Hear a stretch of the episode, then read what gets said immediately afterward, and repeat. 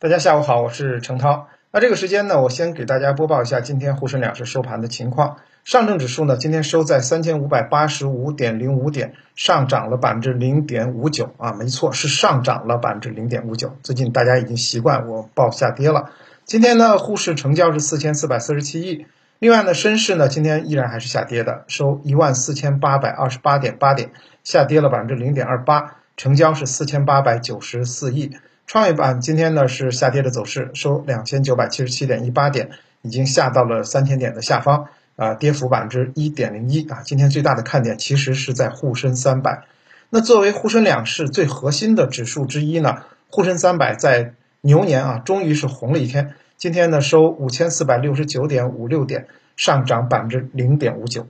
那么从今天整体的走势来看的话，是一个涨跌不一的走势。但是这个涨跌不一已经很难得了，因为呃连续在下跌之后呢，大家尤其是新股民和新基民啊，心里头已经是很极度不爽了。就是哎，我才跟随大家进入到股市，进入到基金市场，结果我就亏损啊！终于今天感觉有一点止跌的迹象。不过呢，创业板走势依然很弱，而且深市还是收绿的，而且创业板已经出现了牛年的六连跌。好处呢，就是好一点的是什么呢？今天呢，成交量萎缩了。那新基民、新股民不太清楚啊，老基民、老股民知道，就是，呃，下跌时候缩量是好现象。我这两天直播也一直在讲说，哎呀，要是先止跌的话，我们先别看指数，先得把量缩下来。终于今天在一万亿以下了，就是这个，呃，下跌的或者是卖出的量的这个延续性啊，或者说扩大度呢有所降低了，所以呢，感觉好像有一点这个结束调整的这个味道。那么今天的。板块啊，就是呃支撑大盘今天稍稍有点走稳的迹象的板块呢，这个首当其冲是房地产板块，掀起了涨停潮。啊，房地产板块呢，当然它权重比较高，所以呢，就算是一个板块呢，也能掀起一番波澜。那么在呃消息面方面呢，昨天其实还是有一些呃比较重大的消息的。那么进入到牛年。我们几大看点，一是业绩看点，第二呢是这个央企重组的看点，啊，依然是我们对于 A 股判断的一些重要的指标。昨天夜间呢，东方通讯、东信 B 还有成都普天。联袂公告说，这个二月二十四日收到了公司实际控制人中国普天信息产业集团有限公司的通知。那公司的实际控制人中国普天正在跟中国电子科技集团有限公司筹划重组的事项。那么介绍一下啊，中国普天呢，它是国务院国资委管理的央企啊，大央企。目前呢，普天在 A 股上市的企业有五家，那这五家通称俗称就是普天系。那么，中国电子科技集团有限公司呢，是啊中央直管的国有的重要的骨干企业啊，也是大央企。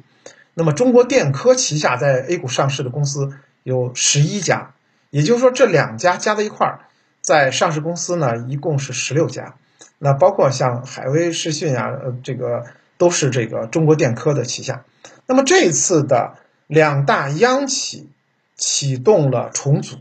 那么我们可以预见到啊，在我们说到有可能呃有超级航母券商之前，超级通讯航母先行到来了。那么也表示什么呢？也表示今年的央企重组现在拉开序幕了。就是说后面啊，A 股当中的题材会越来越多啊，这是一个消息面上的重要的消息。当然，我们再说这个今天 A 股的这个板块儿。总的来讲的话，目前我们看到的 A 股这样的一个调整呢，啊，除了有这个获利了结以及海内外啊经济走势的影响以外，还有一个非常重要的元元素和呃原因，就是大资金啊，不管是基金也好，还有还有一些大私募也好，还有一些机构也好，他们在调仓换股。那么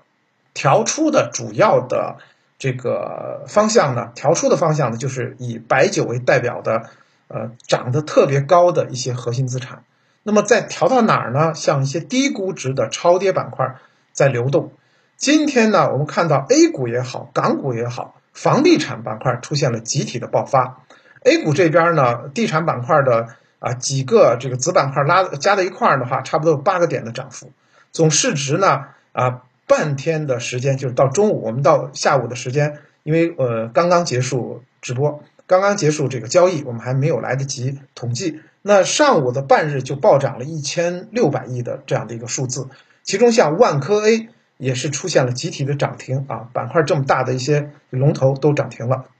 港股那边更夸张，港股那边的新城发展盘中拉升超过百分之二十，领涨了港股的房地产板块，像万科企业、宝龙地产、融创中国，这是港股那边都涨幅超过了百分之十。其实呢，这个逻辑呢也比较容易理解。呃，我们在讲说全球呢，特别是美国那边呢，啊，有这个刺激经济的印钞的动作，也就是说大通胀的前提之下呢，其实我们把银行和地产呢是归入一类资产的，都是这个货币计价资产。那么目前 A 股的房地产股最好的上市企业，你比如说保利、万科，说实话啊，都没怎么涨，就是去年啊，就包括春节前，包括呃这个元旦前。那一轮的大涨的房地产涨得都比较弱，所以呢，从现在的现实情况看的话，就是一些房地产龙头企业的估值要比我们目前 A 股的银行龙头要低很多。无论是从这个市净率还是呃市盈率来看，都是如此。那么包括分红方面呢，应该说呃地产公司的龙头企业的分红也比银行的龙头企业的分红要高很多。另外，再从中长期的视角来看呢，房地产市场它是中国的一呃这个经济的一个支柱体之一，那么持续性、韧性还是很强的。那么中长期的观望来讲的话，我不认为呢后期有呃特别朝阳的表现，但是呢啊它的存在是一个确定的，或者说它的这个呃稳步的一个运行是确定的。那么现在的这个估值呢？应该说呢，已经消化了之前对于行业规模缩小，或者说房地产板块盈利水平下降的一个预期。换句话说，就已经减持，呃，商誉减值了。那么因此的话，目前房地产板块的估值水平还是属于啊比较低的一个状态。虽然呢，现在呢，呃，中央也好，地方政府也好，在一直做这个房地产调控，但目前的地产企业的盈利应该算是在整个的。呃，这个企业当中呢，状态还是比较稳定的。那么，我们再回到本轮 A 股调整的逻辑，刚才也说到了，核心的元素就是因为有很多的这个高价值股或者说是大蓝筹上涨过快了，特别是基金的抱团股获利过于丰厚，所以呢，特别有了结和调整的动力。那么，也使得一些啊这个低估值的大蓝筹。受到了下一步的这个机构的青睐啊，这时候呢，房地产就被纳入到了这个大家的关注度这个点上头。那么目前来讲的话，A 股在连续下跌之后，它首先是要企稳，其次呢，就是我经常在直播里讲到，还要有一个领头羊出来。那么呃，其他的领头羊我们很难去去寻找，而房地产呢，它作为一个占指数权重还比较高的板块啊。那么前期调整又比较充分，就没怎么涨，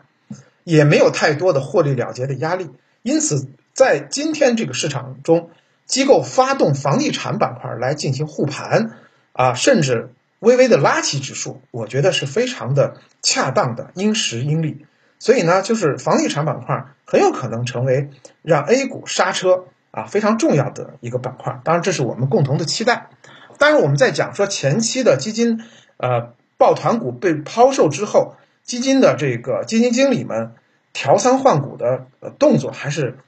很长的，没有说一下就能结束。所以之后呢，还有一段时间